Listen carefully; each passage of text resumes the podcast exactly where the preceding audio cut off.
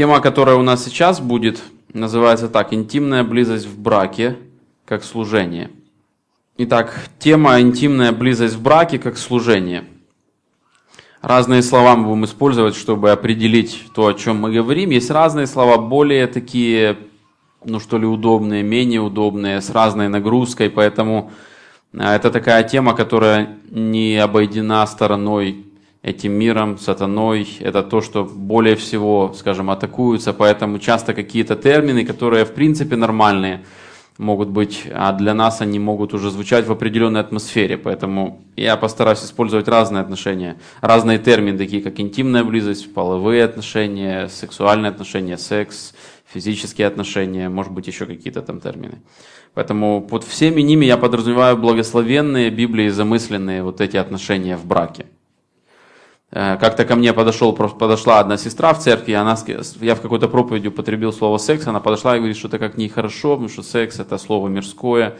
Его не, ну, у человека просто своя нагрузка есть. Вот он слышал это слово в определенном контексте, и поэтому понимаете правильно эти термины. Такое небольшое вступление. Чем не является сексуальное отношение? Секс – это не цель и не смысл всей жизни, как представляет нам мир, в котором мы живем. Что это цель жизни, это смысл, это какой-то апогей счастья. И это неправда, это ложь. Кстати говоря, в мире есть масса всяких заблуждений. Например, приблизительно фильмы всякие показывают, там, вот они там поженились, и вот первая брачная ночь, но это просто там фейерверк, там это просто что-то невероятное. А опыт совсем не такой, да. После свадьбы все настолько устали, что им тяжело, они наволновались, что им тяжело, они волнуются, если это у них первое интимное отношение, что-то тяжело, выражать любовь в интимных отношениях нужно учиться, поэтому много-много лжи, очень много лжи в этом мире э, по поводу э, интимных отношений. Еще чем не является сексуальное отношение? Секс не есть центр всей жизни. Жизнь не строится вокруг секса, это тоже неправда, которая навязывается миром и может быть частью наших сердец, мы можем быть обмануты. Э, секс это не залог счастливой семьи, благополучие кроется не здесь. Это, это часть э, благополучия, это часть благословенной жизни, но э, можно иметь благополучную жизнь без сексуальных отношений. Если у кого-то в браке здоровье не позволяет, кто-то заболел, и поэтому это не значит, что нет уже шанса для счастья, нет уже благополучия в этой семье и так далее, и так далее. Секс это не одностороннее удовлетворение самого себя. Это не использование просто партнера для того, чтобы с помощью его доставить себе удовольствие. Такое, знаете, самоудовлетворение определенное. И секс это не самое высшее наслаждение в жизни. Это тоже еще одна ложь, которая навязана этим миром, что вот сексуальные отношения дают такое наслаждение небывалое, то есть человек там такой кайф невероятный или что-то такое. То есть это неправда. Наша душа получает наибольшее удовлетворение не от этого. Интимные отношения, вот чем они являются. Во-первых, это Божья идея, это Божья задумка, это Его дизайн, это Он придумал, это Он сотворил и дал людям. Во-вторых, это Божий дар и благословение. Это не проклятие, это не что-то грязное, это не что-то греховное, это не что-то просто, ну, как бы это плохо, но мы вынуждены этим заниматься, потому что, ну, вот плоть требует своего.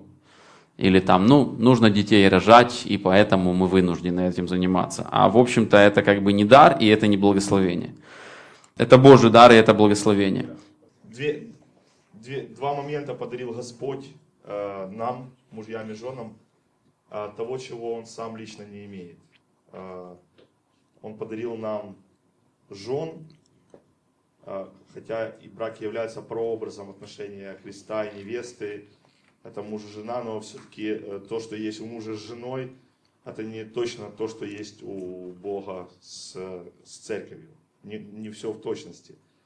И вот элемент секса, это, или вот эти интимные отношения – а, это как раз то, чего у Бога нет, с церковью и не будет. И это дар Его, это щедрость Его, это, это, это то, что Он подарил нам, и это в этом выражение Его, его ну, вот этой вот щедрости, когда Он не, не, не, не дает нам что-то, что имеет сам, и это как бы Его ограничивает.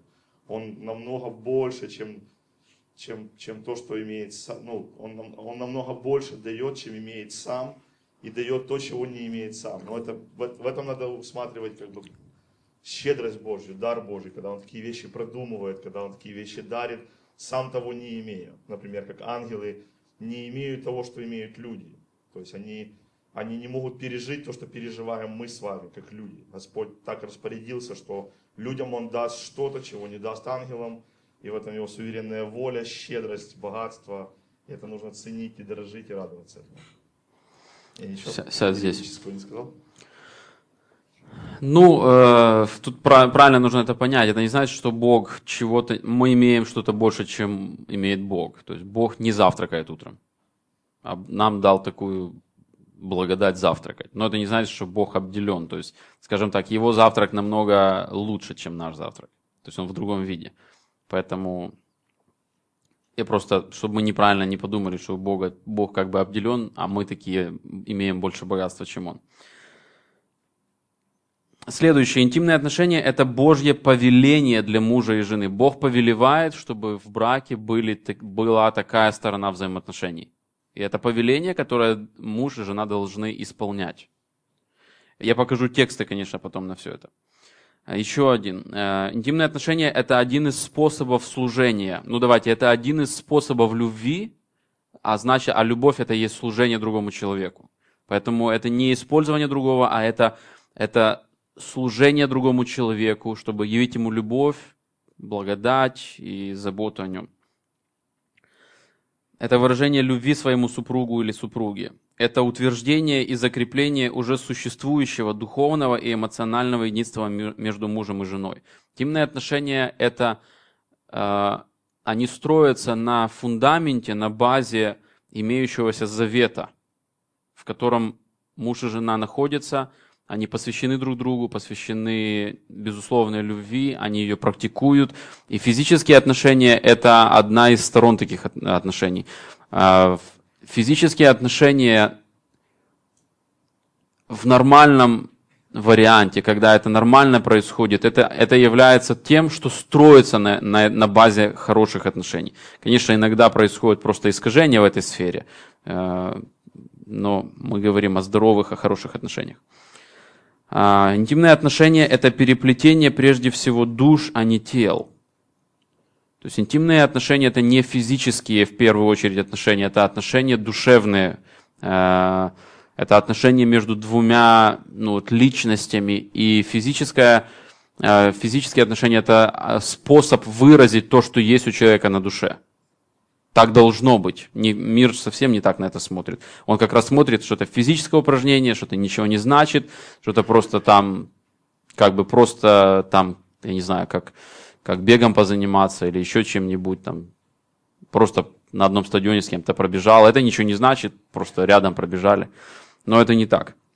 Души сплетаются, они они очень соединяются через это, они чувствуют глубинное вот это соединение, и это, не, это оставляет довольно глубокий, по-своему неизгладимый след э, на душе другого человека. И еще, интимные отношения – это выражение любви сердца с помощью физических отношений, с помощью физических прикосновений или объятий и так далее. Это, это выражение сердца. Это то, как Бог замыслил интимные отношения. А теперь мы посмотрим несколько таких вот э, пунктов, посмотрим ряд отрывков, из них сделаем э, 10 выводов, которые 10 неких правил, что ли, или таких убеждений, которые должны руководить нами в этой сфере. Первое. Половые отношения задуманы Богом. Это важно видеть. А Библия говорит о половых отношениях, и мы, мы сейчас посмотрим эти отрывки, чтобы иметь хорошее библейское убеждение – и чтобы эти тексты могли уничтожать ту ложь, которая есть у нас, которую мир нам навязывает. И, ну, наверное, может быть, у каждого она есть, может быть, ну, мы, в общем, открыты к этому. Э, Бытие, вторая глава, то, что мы уже читали, 24-25 э, стихи, описывает до грехопадения состояние Адама и Евы, и написано так. «Потому момент бракосочетания. Бог отдает, привел женщину к человеку, э, человек, Адам, то есть заключает с ней завет, выражение посвященности, восторга о ней и единства с ней, что ты плоть, это кость от костей моих и плоть от плоти моей, она будет называться женой, ибо взята от мужа, то есть вот это понимание брака. Э, и как вывод из этого, потому оставить человек отца своего и мать свою и прилепится к жене. То есть несколько шагов. Первый, они плюс-минус одновременно или рядом происходят. Оставление отца и матери, прилепление к своей жене, а, и тогда они будут двое, одна плоть. И одна плоть, мы говорили, что это глубинное, это такой образ единства, это большой образ единства вообще сердец. Но, конечно, этот образ очень сильно ну, говорит о физических отношениях в том числе. Что сразу же говорится, что будет одно, одним телом. И самым визуальным образом, таким неким материальным образом, это можно увидеть именно в интимных отношениях, когда два, скажем, тела становятся как одним телом. И дальше написано, и были оба ноги, Адам и жена его, и не стыдились. То есть это то, как Бог замыслил изначально. И в первой главе он говорит, э, Бог говорит в 28 стихе, с 27. «Сотворил Бог человека по образу своему, по образу Божьему, сотворил его, мужчину и женщину сотворил их, и благословил их Бог, то есть Он э, дал свою волю, дал как бы свое благоволение для них, то есть это благословенный путь их жизни, и сказал им, плодитесь и размножайтесь, что происходит через интимные отношения и наполняйте землю и так далее, и так далее. То есть это благословенный, Богом замысленный, э, Богом замысленная форма взаимоотношений э, и способа выражения любви, и способа проявления вот этого брачного завета, верности в этом завете, э, посвященности служить друг другу. Второзаконие, 24 глава, откройте.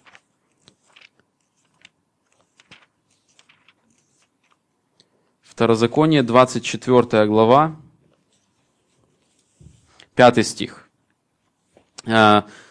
Здесь регламентируются, даются такие определенные правила как бы устройства общества, которые не противоречат вообще Божьему замыслу, Бог их дает.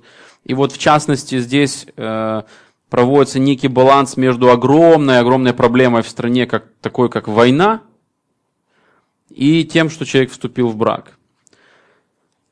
Если кто взял жену недавно, то пусть не идет на войну. То есть брак это очень важно. Это, в данном случае это важнее, чем война.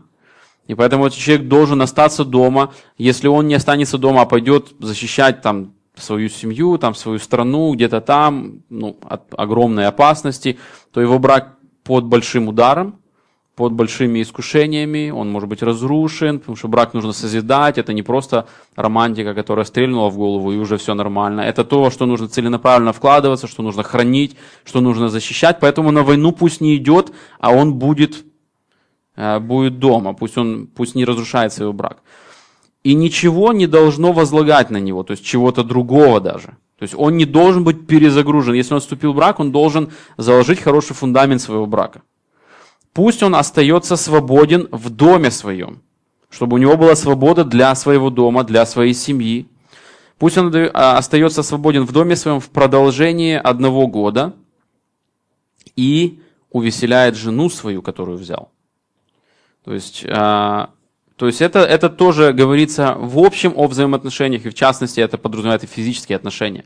То есть он должен проявлять любовь к своей жене, он должен ее увеселять, как здесь написано, нет сейчас возможности, отдельно стоит, может быть, этот термин изучить, как он применялся, э, увеселять в древнееврейском языке, чтобы лучше это понятие понять. Но это, это посвящение мужчины, он должен быть дома, он должен быть свободен, должен созидать, и он должен э, вкладываться в, в эту сферу наслаждений проявления физических отношений. Притчи 5 глава. Видите, мы идем так шаг за шагом через всю Библию. Конечно, это не все отрывки. Этот отрывок стоит читать с первого стиха, но мы не будем, я просто, как вам говорю, тут предостережение от прелюбодеяния, и тут есть много моментов, которые описываются, что это принадлежит браку. Но мы, э, ну давайте с 15 стиха. «Пей воду из твоего водоема», имеется в виду, то есть это обращение к мужчине, поэтому это имеется в виду семья и твоя жена.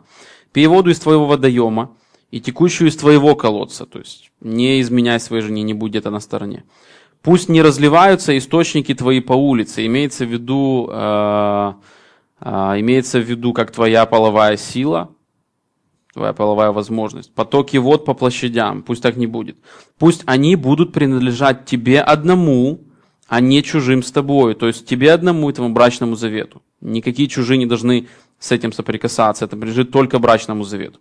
Источник твой да будет благословен. Под источником подразумевается физическая половая сила для интимных отношений и для э, рождения детей. И утешайся женой юности твоей.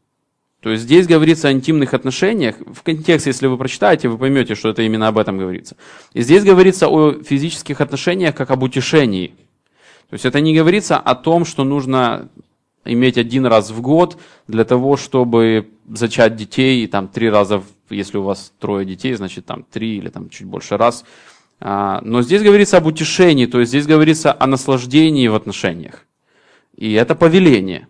Здесь повеление. Пусть это не разливается там, но пусть это будет здесь. Утешайся женою юности твоей, любезною ланью и прекрасною серной. Груди ее да напаяют, да напаят тебя во всякое время – любовью ее услаждайся постоянно. И это все повеление. Эти глаголы стоят в повелительном наклонении. Говорится о том, чтобы это точно так же, ну, по-своему к жене относится, но, но говорится о том, что э, мужу есть повеление, чтобы он не куда-то там налево смотрел, но чтобы он был верен своему браку, и чтобы э, он наслаждался физическими взаимоотношениями со своей женой. И это должно быть во всякое время, это должно быть постоянно. Это не должно быть иногда, когда-то там может быть. Э, любовью или такими отношениями нужно услаждаться постоянно, во всякое время. Этому нужно быть посвященным. Это то, что Бог замыслил. Это важная часть брака. Мы сказали, это не самое главное в браке, это не смысл жизни, это не то, без чего невозможно жить, но это важная часть брака. Это важная часть служения в браке. Это не только то, что должно как-то нахлынуть на нас под впечатлением каких-то особенных эмоций, когда вот мы там когда уже жизнь загружена, и ты устал, эти эмоции не так легко возникают тебе, или даже желания не так легко возникают, и просто там ты поехал в отпуск, прошла неделька вторая, ты обо всем забыл, и вот у тебя накопилось эмоциональное такое вот, ну, накопилось уже много эмоций, и вот оно, так сказать, их, и хорошо, если у него тоже накопилось, и это одновременно произошло так раз, и как-то вот эмоционально произошло, все мило, само по себе, так естественно, без напряга какого-то и тому подобное. Ну, как можно было бы объяснять? Это как не искренне, оно как-то должно само, а само это как? Это когда у тебя все мысли, все эмоции об этом, и оно вот просто ты не задумываясь, и оно так вот раз, два, три и пошло. Но здесь не так написано. Тут дается повеление, о том, чтобы это было постоянно, и этим нужно услаждаться, этому нужно учиться, потому что мы не всегда можем этим услаждаться, мы не всегда можем напаяться этим, этими отношениями. Иногда эти отношения могут нам казаться нечистыми, греховными, неприличными, э, стыдными перед Богом.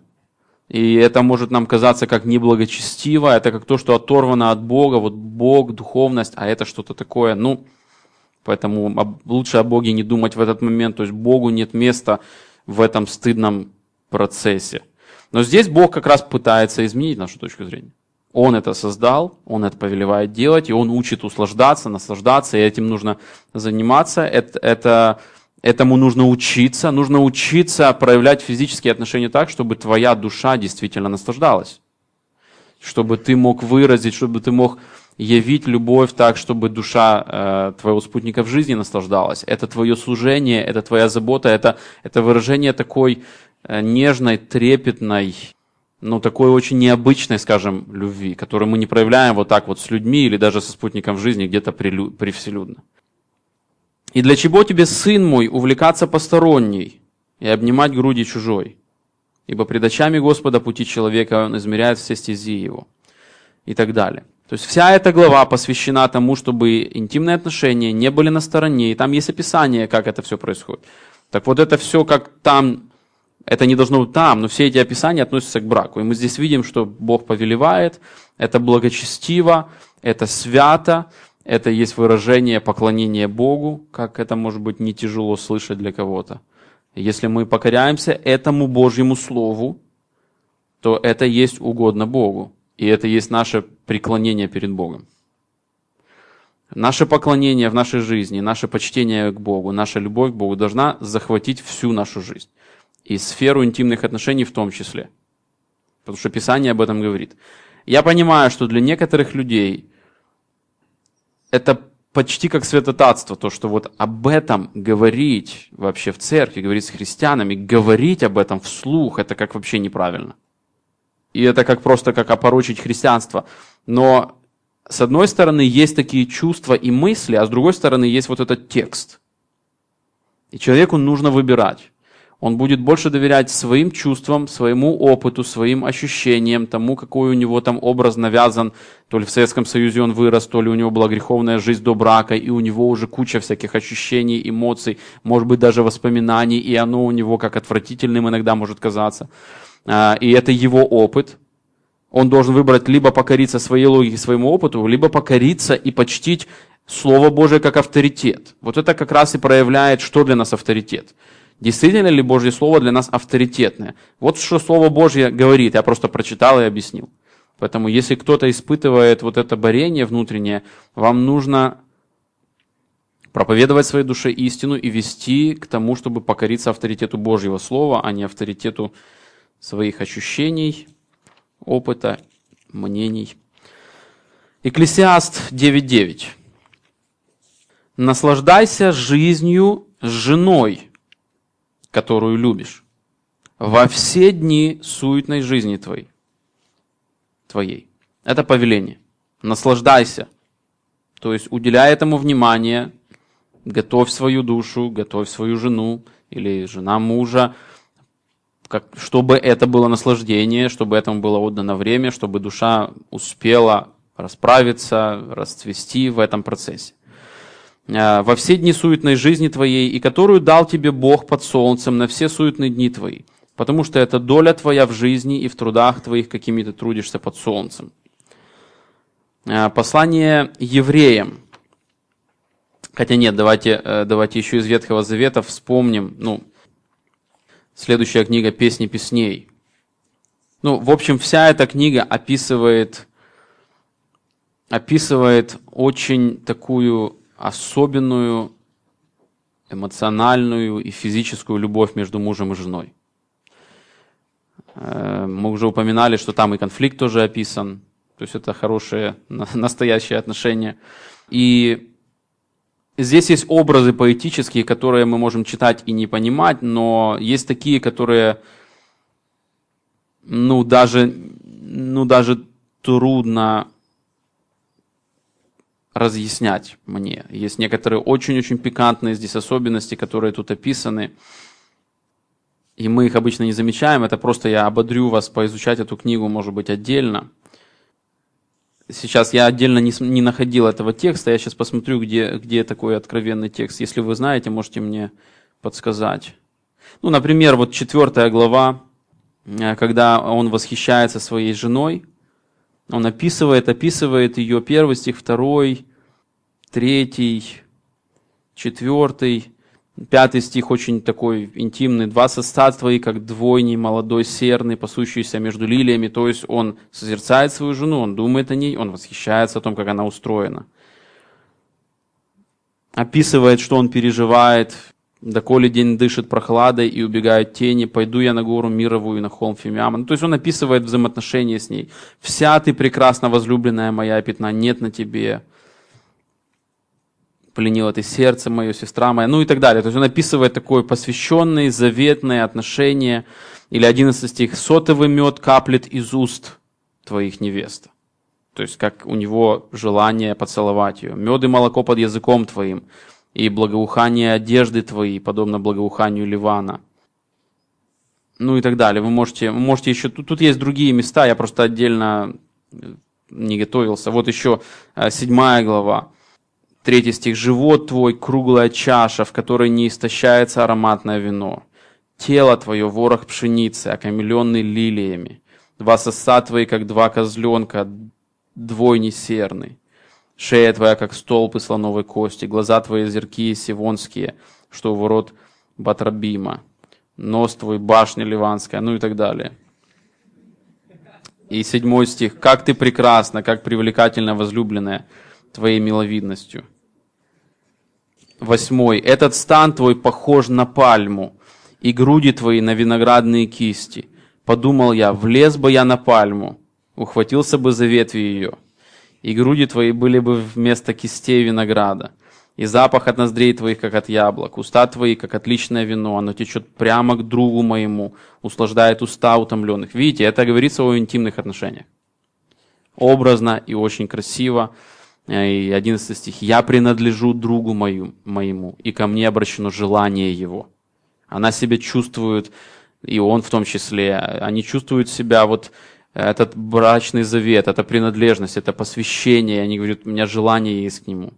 Приди, возлюбленный мой, выйдем в поле, побудем в селах.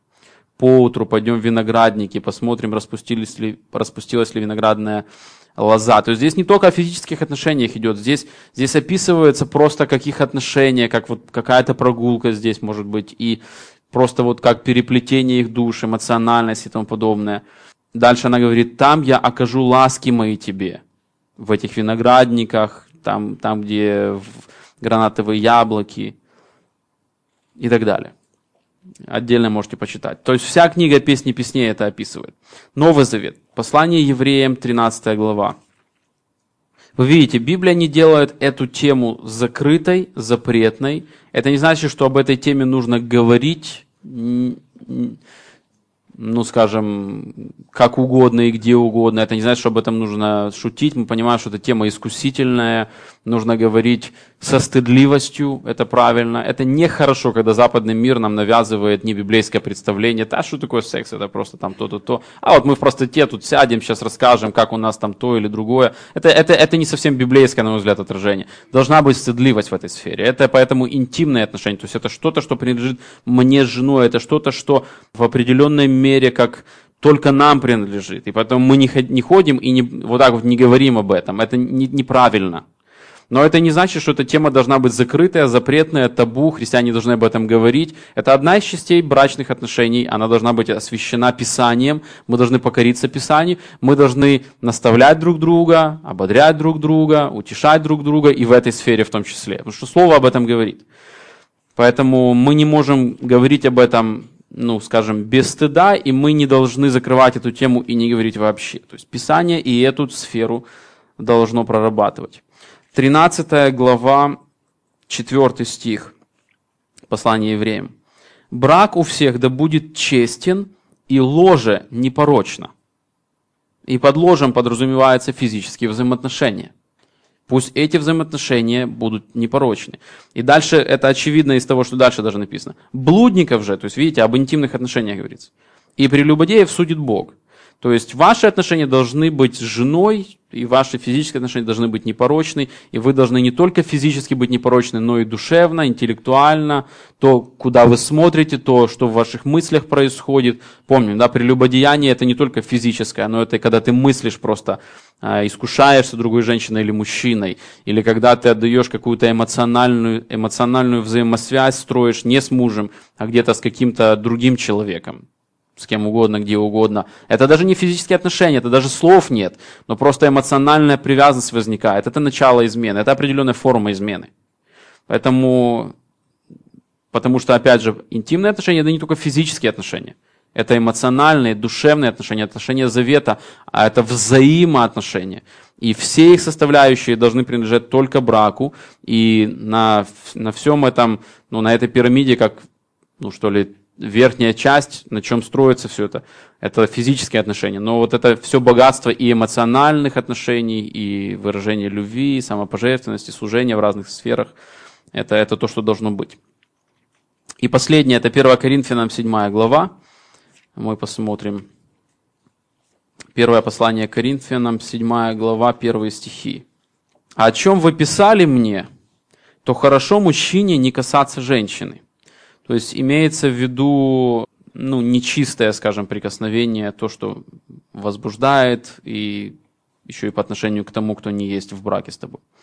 Но во избежание блуда каждый имеет свою жену, и каждая имеет своего мужа. То есть, чтобы не было блуда, чтобы не было вот этого искушения касаться тех, кому, кто тебе не принадлежит, с кем у тебя нет брачного завета. Просто тебе нужен брак. И поэтому прояви э, верность в молитвах, в постах, э, в, в общительности, там, я не знаю, посоветуйся, строй взаимоотношения для того, чтобы, если Бог, конечно, даст, у тебя был брак. Муж в этом браке оказывает жене должное благорасположение. Мы помним контекст, да? Физические интимные отношения. Муж, повеление, оказывает жене должное благорасположение. То есть ты должен служить и проявлять любовь своей жене в физической сфере. Это и есть повеление от Бога. Ты должен знать, какая у тебя жена, ты должен знать ее ожидания, ты должен знать ее предпочтения, ты должен знать ее желания, ее ожидания, как много и как это должно быть, и как часто, и ты должен служить ей. Это и есть повеление.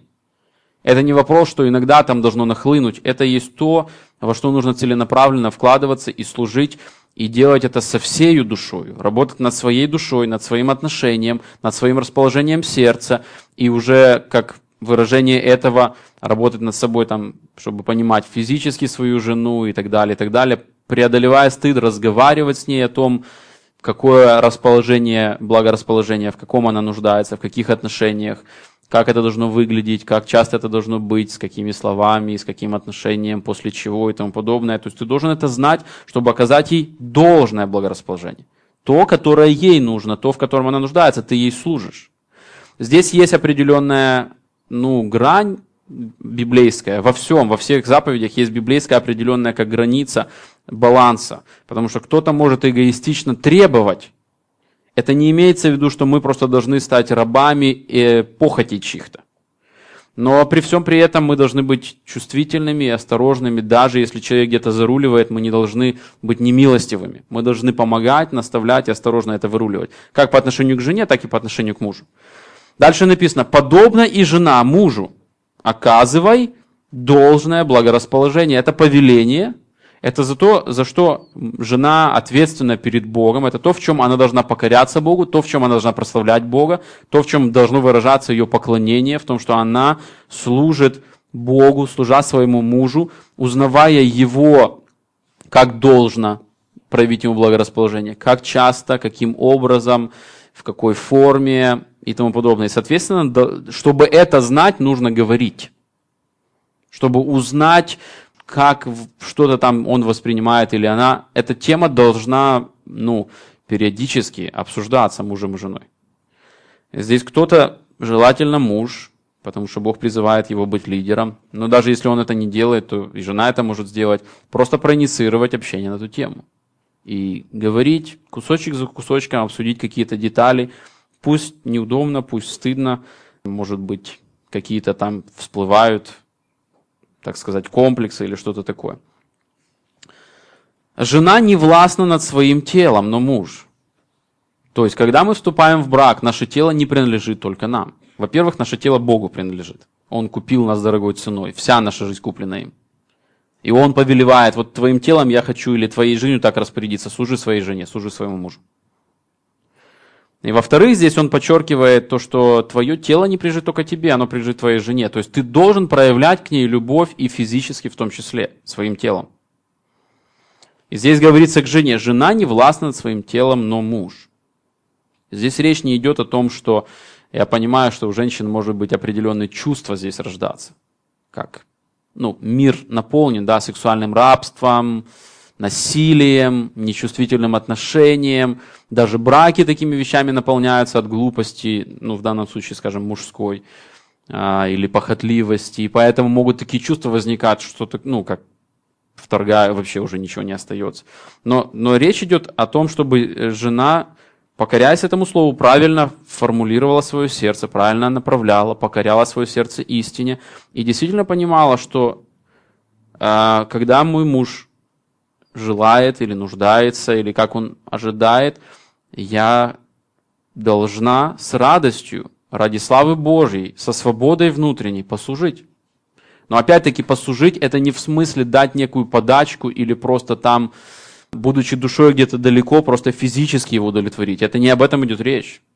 Речь идет действительно о выражении любви, которую и наши сердца, они податливы Они э, способны изменять эмоциональное внутреннее состояние, расположение и так далее. А интимные отношения во многом зависят от того, что у нас здесь в голове, то, какие у нас здесь мысли. Если во время интимных отношений мы думаем о том, что завтра приготовить, то никогда не будет это то, как это Бог замыслил. Нужно всего себя отдать тому, чтобы э, там, всей своей зрелостью, всей своими способностями понимать и выражать любовь. Я надеюсь, что мы, может быть, еще коснемся таких вот детальных практических вопросов. Я готов говорить об этом. Э, поэтому я и говорю, если у вас есть вопросы, вот такие детальные, задайте. Если я не смогу ответить, уж сильно постесняюсь или не узнать ответа, я не отвечу. Но хорошо, даже если вопрос будет озвучен, это поможет кому-то понять, что о, так это нормальный вопрос, я не одна идиотка, которая думает об этом. И, э, понимаете, да, как иногда кто-то думает, или муж так думает о себе. Дальше написано, равно и муж не власти над своим телом, но жена. Он обязан ну я же очень устал. Все нормально, это твоя роль. В поте лица зарабатывать хлеб. Все окей, так и должно быть. Наберись последних сил, вложись в свою душу и действительно позаботься о своей жене. Это очень ясное повеление. То есть нам повелено не рассматривать себя и свою усталость или головную боль, как шутят часто, или еще какие-то вещи, там, мне неудобно, там, то не так, то не сяк. Нужно преодолевать себя, отрекаясь от себя, расти духовно в этой сфере и быть способным проявить любовь в разных обстоятельствах, в разной ситуации, с разным физическим состоянием э, и так далее, и так далее. Не уклоняйтесь друг от друга. То есть имеется в виду, у вас должны быть постоянные, регулярные эти моменты выражения интимных отношений. Не уходите друг от друга, не уклоняйтесь друг от друга. Разве по согласию? Разве только если вы поговорите, и вы оба будете согласны, что вы можете сейчас, ну, немножко уклониться от, от, от такого проявления любви? Следующая характеристика – на время. То есть вы не можете договориться полгода не иметь таких отношений. Это вы будете грешить против Бога. На какое-то время. Для чего? Для упражнения в посте и молитве. Не для того, чтобы просто там, ну я не знаю, чем-то другим заниматься. Вот есть духовная цель для того, чтобы сосредоточиться полностью на Боге, для того, чтобы осознать в посте, что я нуждаюсь только в Боге, соединиться с Богом, прильнуть к Нему, испытать с Ним максимально глубокие отношения, чтобы ничто меня не отвлекало, чтобы ничто меня не манило, никакие утешения другие. Поэтому я воздерживаюсь от утешения своей женой, я посвящаю себя мужу или, ну, или наоборот, то есть мужу, Богу, и там э, в посте и молитве. То есть вот только ради такой цели э, можете уклониться друг от друга, если у вас есть согласие на короткий промежуток времени и есть такая цель. А потом опять будьте вместе, чтобы не искушал вас сатана невоздержанием вашим и так далее. Бог придумал интимные отношения из этих текстов. Он создал мужчину и женщину, э, мужчину мужчиной и женщину женщиной. И он создал их так, чтобы у них были эти физические отношения. Бог повелевает мужу и жене иметь интимные отношения. Бог прославляется, когда муж и жена служат друг другу в сфере половых отношений. Бог этим прославляется. Если мы не имеем правильное восприятие этого, нам это может казаться, как это порочит Бога. Но когда мы правильно это понимаем, мы видим это как по-библейски, чисто, мы должны понимать, Бог прославляется, и ему нравится, когда муж и жена имеют физические интимные отношения. Об этом нужно молиться Богу, нужно просить благословения на эту сферу. Не один раз э, в своей жизни после интимных отношений с женой я молился и благодарил Бога. Он ответил на мои молитвы, которые я возносил ему там в начале семейной жизни. Когда были какие-то нюансы, непонимания, сложности, переживания. Я просто молился ему, и Бог благословил очень сильно. Я... Уже это давно было, но я продолжаю молиться и благодарить его за то, что он позаботился очень сильно. А, цитата. «Поскольку послушание Богу является актом поклонения, тогда говорить о сексе или об интимных отношениях, то, что Бог говорит, исследовать Божьим правилам для секса, можно тоже назвать актом поклонения. То есть, говоря сейчас о интимных отношениях, мы поклоняемся Богу. Желая покориться этим истинам, мы поклоняемся Богу. Практикуя эти истины, мы поклоняемся Богу. Второй момент. Половые отношения должны быть святыми – это несколько характеристик, которые описывают, какими они должны быть. Евреям 13.4 а, ложа непорочна, там мы прочитали. То есть, что значит непорочно? Это должно быть свободным от греха, эгоизма, желания удовлетворить только себя, используя другого человека. подхода к этому грубого, не, не, не нежного, не с желанием выразить любовь, а просто как просто по каким-то правилам что-то там сделать и проявить такую грубость или даже насилие. Это должно быть свободно от гордости и надмения, от э, превозношения, от насмешек над другим человеком. Это должно быть свободно от эгоизма, как я уже сказал. Мы не должны быть сосредоточены себе, мы должны быть сосредоточены на другом человеке. Наибольшее удовлетворение сердце получает тогда, когда оно доставляет радость и удовлетворение наслаждение другому человеку. Кому это неведомо, вы еще тогда не знаете этого удовольствия. Кто, для кого пик удовольствия это, это забыться в сексуальном каком-то таком вот ощущении наслаждения, то тот еще даже не достиг настоящей радости – Настоящая радость – это как раз послужить, поэтому это не должно быть эгоистично. Если это эгоистично, ложе не есть непорочно. Это должно быть свободным от невежества, от непонимания, от незнания своего спутника жизни, от незнания того, как это должно быть, от каких-то навязанных стереотипов, какими-то грязными фильмами, каким-то представлением, которое есть в этом мире. Вот это невежество, это, это просто вот разруха в сознании, в, в мозгах. Это должно быть свободным от похоти. Я это не делаю из похоти, вот мне захотелось, и я тут уже не думая ни о ком, мне просто достигаю этого. Это должно быть свободным также от иллюзий, от обмана, потому что очень часто это нас, это нас печалит, это нас расстраивает, это, это использует сатана. Сатана атакует наши интимные отношения. Он атакует наши души, он атакует наше сознание ложью для того, чтобы разладить эту сферу. И на этой почве и мир настроен. А, у вас здесь проблема? Ну, все понятно, тогда у вас ничего не построится. Потому что на этом все строится. Эта пирамида перевернута в мире. И сатана атакует в эту сферу всякими такими иллюзиями. Например, если там не ладится получить удовольствие в интимных отношениях. И ну вот все, наверное, там и куча всего такого. Ведь должно же всегда ладиться. Это неправда, не должно всегда ладиться. Это как, ну что-то, это как определенное искусство, которое, как если ты давно этим не занимался, у тебя просто потерялось и, и у тебя, и у твоего тела.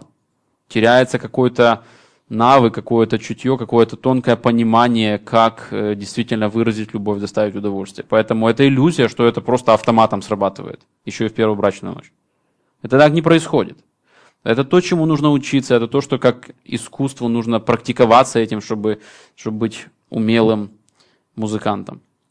Самые лучшие сексуальные отношения, цитата, могут иметь только верующие люди, только христиане. И это, кстати говоря, правда неверующие люди часто с неправильным, в большинстве своем, с неправильным состоянием сердца и так далее, и так далее, с многими-многими там образами, когда он э, со своей женой, а у него образ там какой-то там девицы из интернета и тому подобное. То есть верующие люди, когда они отдают свою душу, они только, христиане, могут иметь действительно Богом замысленные вот эти вот физические отношения, очень благословенные. Сексуальные отношения в браке также чисты и святы, как молитва. А, как чтение Библии, как подготовка к проповеди, как сама проповедь, как наше пожертвование финансовые в церковь, как свидетельство об Иисусе Христе, как урок воскресной школы, можете еще добавить. Это также чисто и свято, это угодно Богу, это наше поклонение Богу. Третье. Половые отношения должны быть супружескими, то есть внутри брака и только внутри брака. Бытие 24-25, вторая глава. Потому оставит человек отца своего и мать свою, и прилепится к жене своей, и будут одна плоть, и оба и были оба ноги, Адам и жена его, а не какая-то там другая, и не стыдились. Или 1 Коринфянам 7.3. Муж оказывай жене должное благорасположение, подобное жена мужу. И притча 5 глава там вообще говорится. Пусть твой источник не растекается там с чужими, а только с женой юности твоей. То есть это то, что принадлежит только брачному завету. А, сюда относятся физические, эмоциональные, э, мыслительные все вот эти процессы. Это только принадлежит браку. Поэтому мы не должны расплескивать свой источник. Мы не должны изменять ни физически, ни эмоционально, ни мыслями, а, ни какими-то там планами, предположениями, размышлениями. Мы полностью всей своей душой должны принадлежать друг другу. Половые отношения ограничены брачным союзом. Только внутри брачного союза это чисто, свято и благословенно, есть поклонение, и это есть отвратительно и извращенно вне э, брака. Половые отношения имеют своей целью прежде всего удовлетворение и наслаждение супруга или супруги, а не себя. Прежде всего, цель – это служение, проявление любви, а не э, вот что-то я подустал, надо мне удовлетвориться. Прежде всего, это цель. Хотя, конечно, ответная нормальная – это когда два человека имеют э, удовлетворение. Половые отношения – это обязанность каждого мужа и каждой жены. Обязанность. Половые отношения должны инициироваться обоими супругами. Если Бог это повелевает жене и мужу, нигде не говорится, что ну пусть это муж делает, а это как бы вот мужское дело. Или пусть это только жены э, пытаются там намекнуть как-то осторожно. Это, это должно инициироваться обоими супругами. И это очень важно. Потому что когда инициирует только один супруг, он может себя плохо из этого чувствовать. Он может чувствовать, что он меня не любит или она меня не любит. А он мне не хочет или она мне не хочет. Я уже ей не нрав... ему не нравлюсь. Я себе, может быть, не нравлюсь. И вот, наверное, я ему точно не нравлюсь. И это просто слова, что он мне говорит. Он ко мне так не относится. И потом начинается, может быть, даже ревность. Он смотрит куда-то там, кажется, больше чем. Потому что он не инициирует. Или она не инициирует.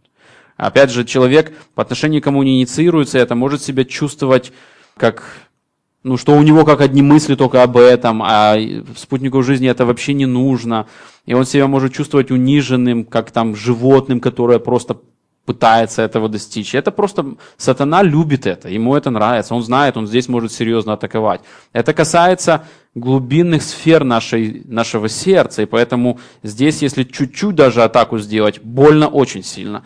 И волна от этой боли или от этого какого-то искушения, заблуждения может быть большая очень и далекая. И она выразится в слове, которое человек там скажет, здесь, в намеке, даже не на, это, не на эту тему. Просто ему как обидно, когда кто-то не инициирует. Это, это обязанность, которая есть перед Богом.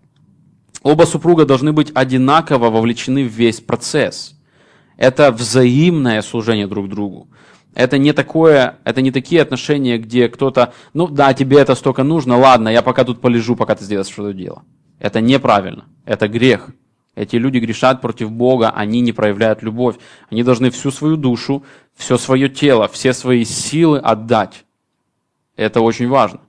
Бог повелевает просто такие отношения, поэтому это нельзя делать кое-как. Это все равно, что если вы будете служить Богу где-то просто ну, там я что-то там возьму, там скажу как-нибудь, а, тяп-ляп, как-нибудь получится. Нормально, сойдет. Ну, я ж пришел, какие ко мне претензии? Я ж сидел, ну, не важно, что я там думал о своем, заснул 15 раз, поиграл в игру здесь, отвлекся, посмотрел на часы многозначительно. Ну, я ж сидел во время проповеди. То есть, понятно, да, точно так же в интимных отношениях. Кто-то может вот так вот смотреть на часы, говорить там, а когда там фильм, когда там хоккей уже будет? Ага, ну давай по-быстрому там. Или... То есть это неправильно, это уже как бы разрушает, это неправильное отношение. То есть все должно быть отложено в сторону и должна быть одинаковая вовлеченность в процесс. Половые отношения должны оставаться сокровенными, это не, то есть скрытыми. Э, скажем так, мы должны, раз это интимно, мы должны испытывать стыд по этому поводу. Не стыд, как что-то, что-то мы неправильно делаем, отвратительно, но это не то, что мы, о чем мы вот так языком трепим со всеми. Это должна быть такая сфера. Это не сфера, над которой нужно смеяться, шутить и, ну, вот и так далее. Опять же, это не сфера, которую, о которой нельзя говорить. Нужно просто говорить аккуратно, осторожно, трепетно, и тогда все на своем месте. Четвертое. Половые отношения должны быть сердечными.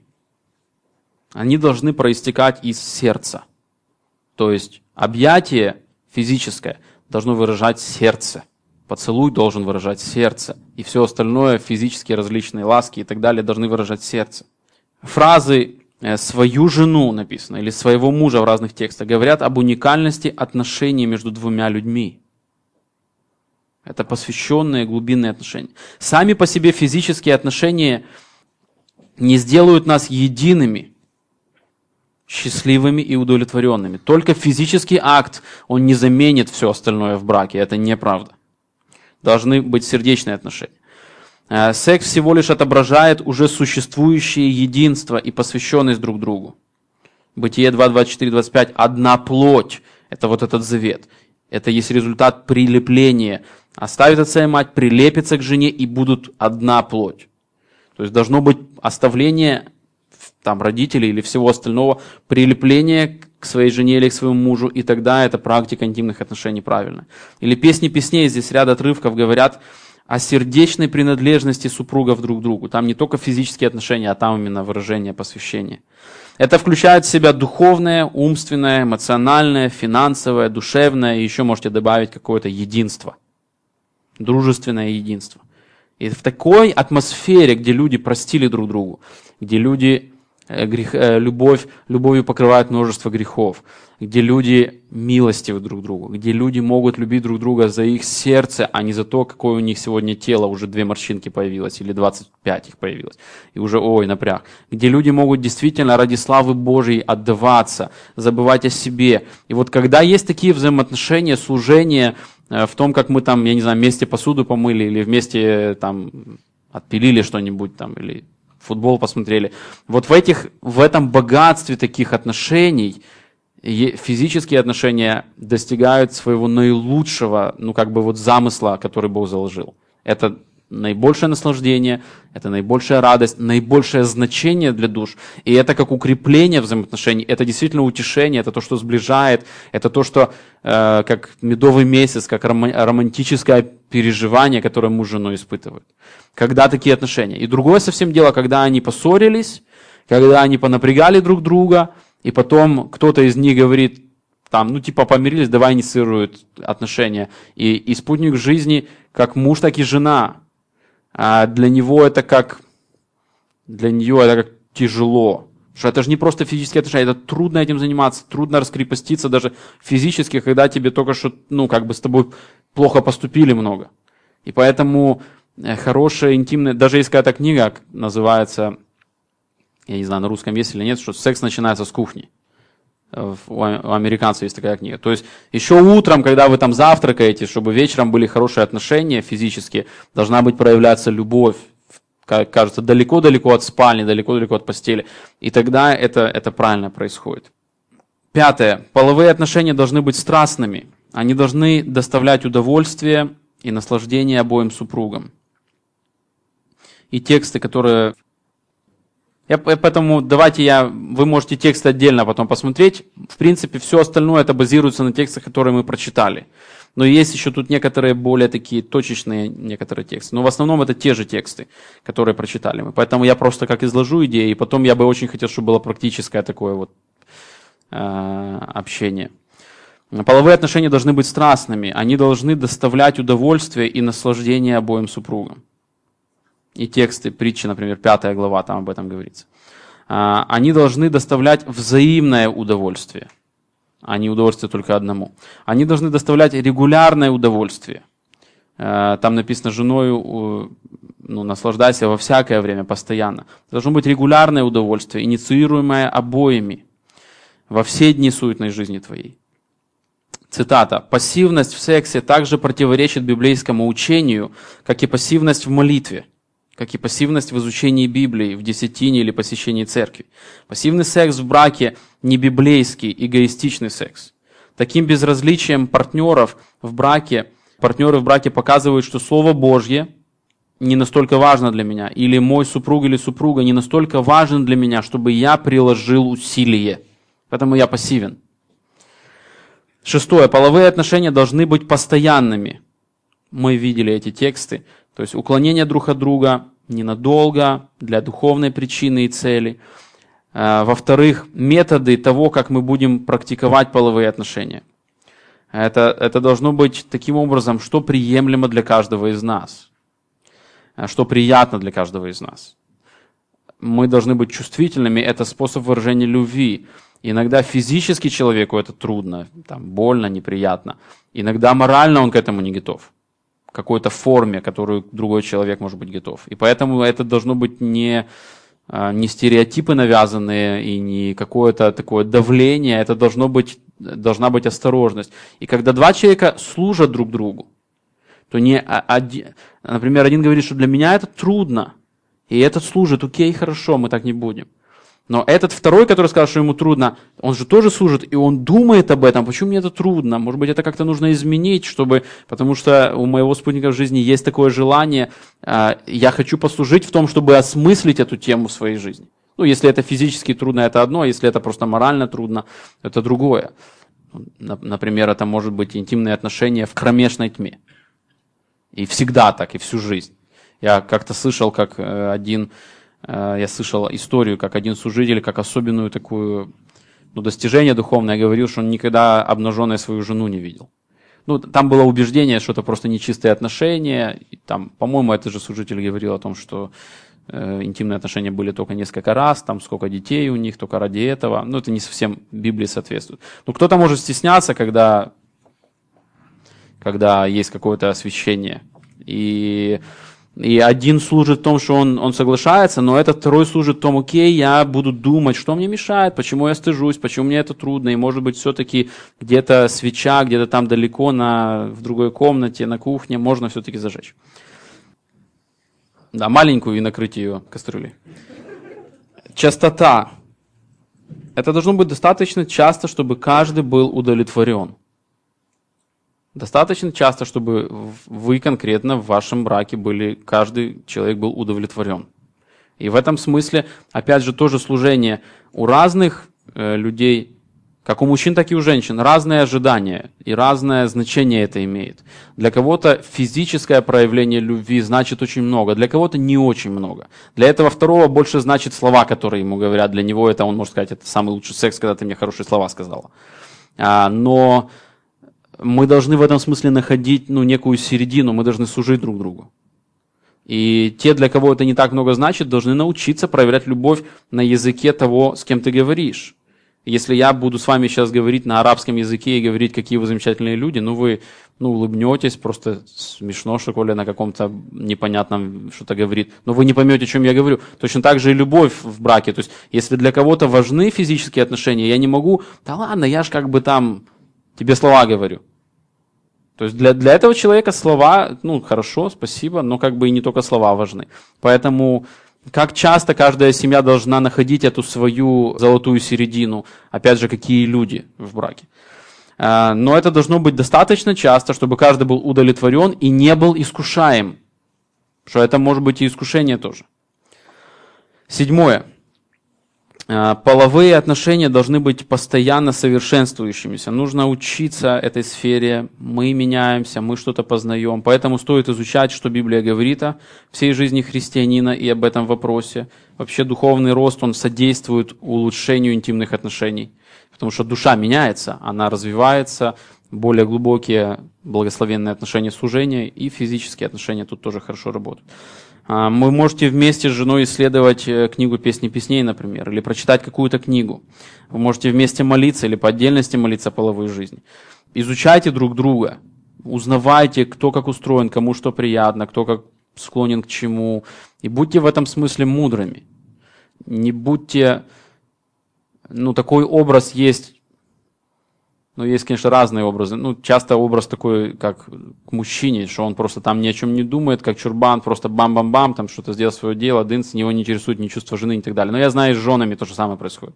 В другой форме, но происходит такое же отношение, когда просто она не знает, что для мужа что значит.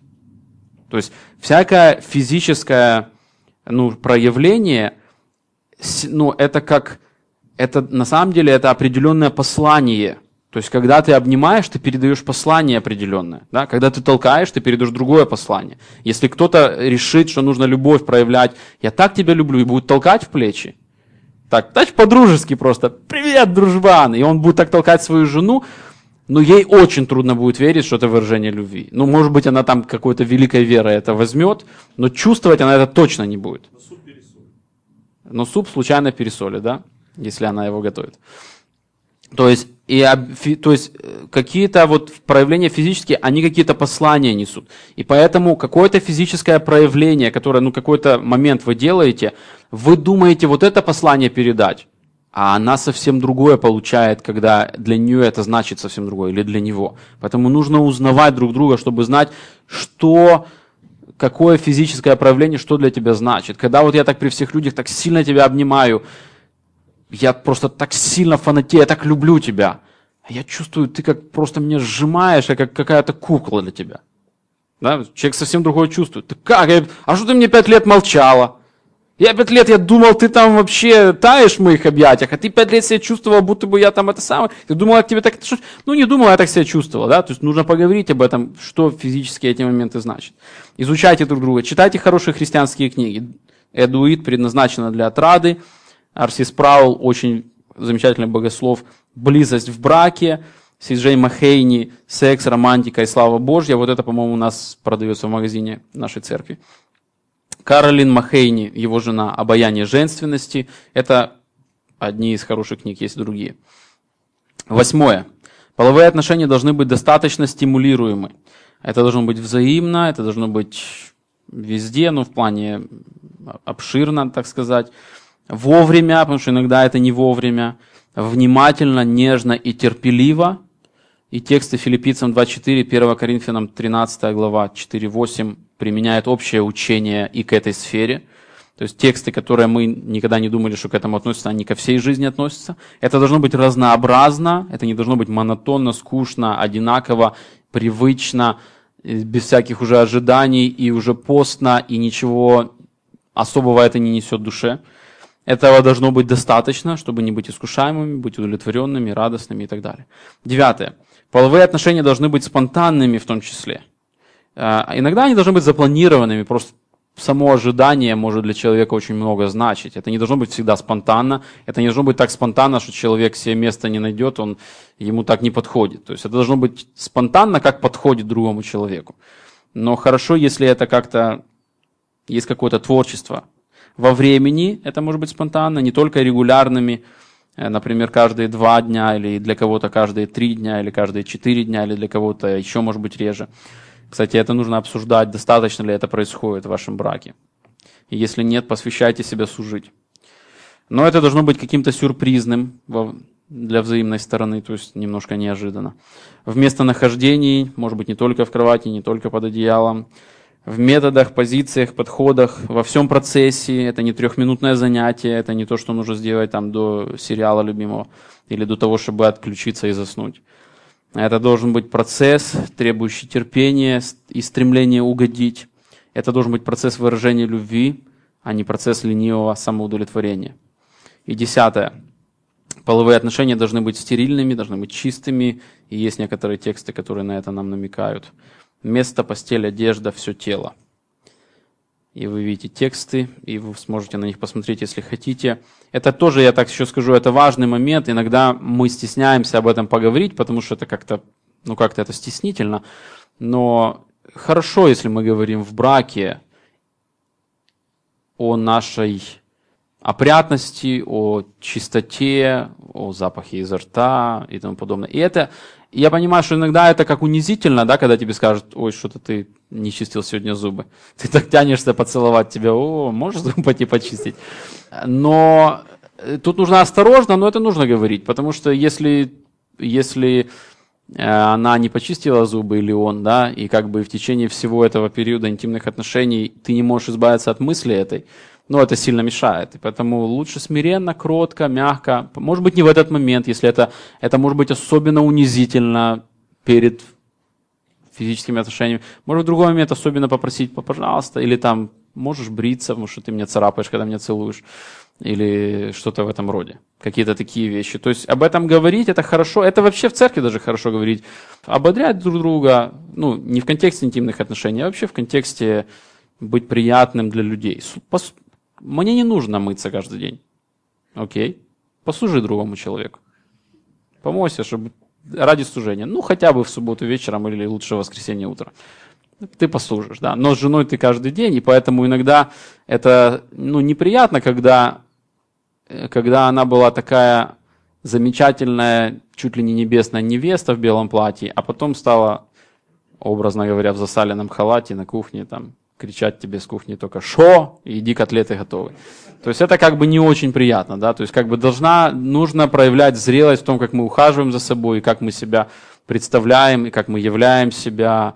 И в этом смысле нужно об этом говорить с любовью. Это, это опять же, может быть, нужно помогать, служить, это тоже требует зрелости. Давайте помолимся, и потом мы, если есть какие-то практические вопросы, мы их коснемся. Господи, мы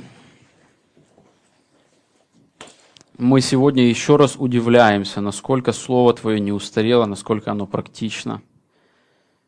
Мы удивляемся, Господи, насколько сильно Ты любишь нас, что говоришь с нами через Писание о таких необычных сферах нашей жизни, о таких глубинных вопросах, кажется, каких-то даже иногда мелких, маленьких вопросах. Но Ты хочешь проявить свою любовь, Ты хочешь, чтобы спасение, евангельское спасение коснулось всех сфер нашей жизни и всех вопросов нашей жизни. Чтобы там Твой характер сиял, Твоя слава сияла в самых маленьких вопросах. В этом, Господи, мы видим Твою особенную любовь к нам. Большое Тебе за это спасибо. Ты мог бы это не делать. И мы бы даже бы не заподозрили, что что-то не так. Но Ты это делаешь, Господи. И большое Тебе спасибо за церковь, Господь. Ты каждому из нас просто колоссальную такой подарок подарил в жизни, что мы можем быть частью церкви, мы можем иметь такие общения. Люди, которые не знают тебя, они никогда не могут иметь таких глубоких общений с таким взаимным уважением и с такой искренностью, и с открытостью даже о проблемах. А мы это имеем, Господи, и это подарок, который мы имеем на Рождество, это подарок Евангелия. Господи, мы также просим Тебя, пожалуйста, благослови каждого из нас, наши семьи, семьи нашей церкви, в том, чтобы мы росли духовно, и это оказывало влияние на нашу способность служить и любить во всех нюансах и в физических отношениях. Господи, просим, благослови, э, чтобы ложе было непорочно каждой семьи, чтобы было благословлено, чтобы мы утешались э, друг другом, чтобы мы посвященно проявляли заботу друг о друге в этой сфере. Дай, Господи, благодати Твоей там, чтобы мы славили Тебя больше и больше в том, как мы действительно радуемся и наслаждаемся физическим выражением любви в браке.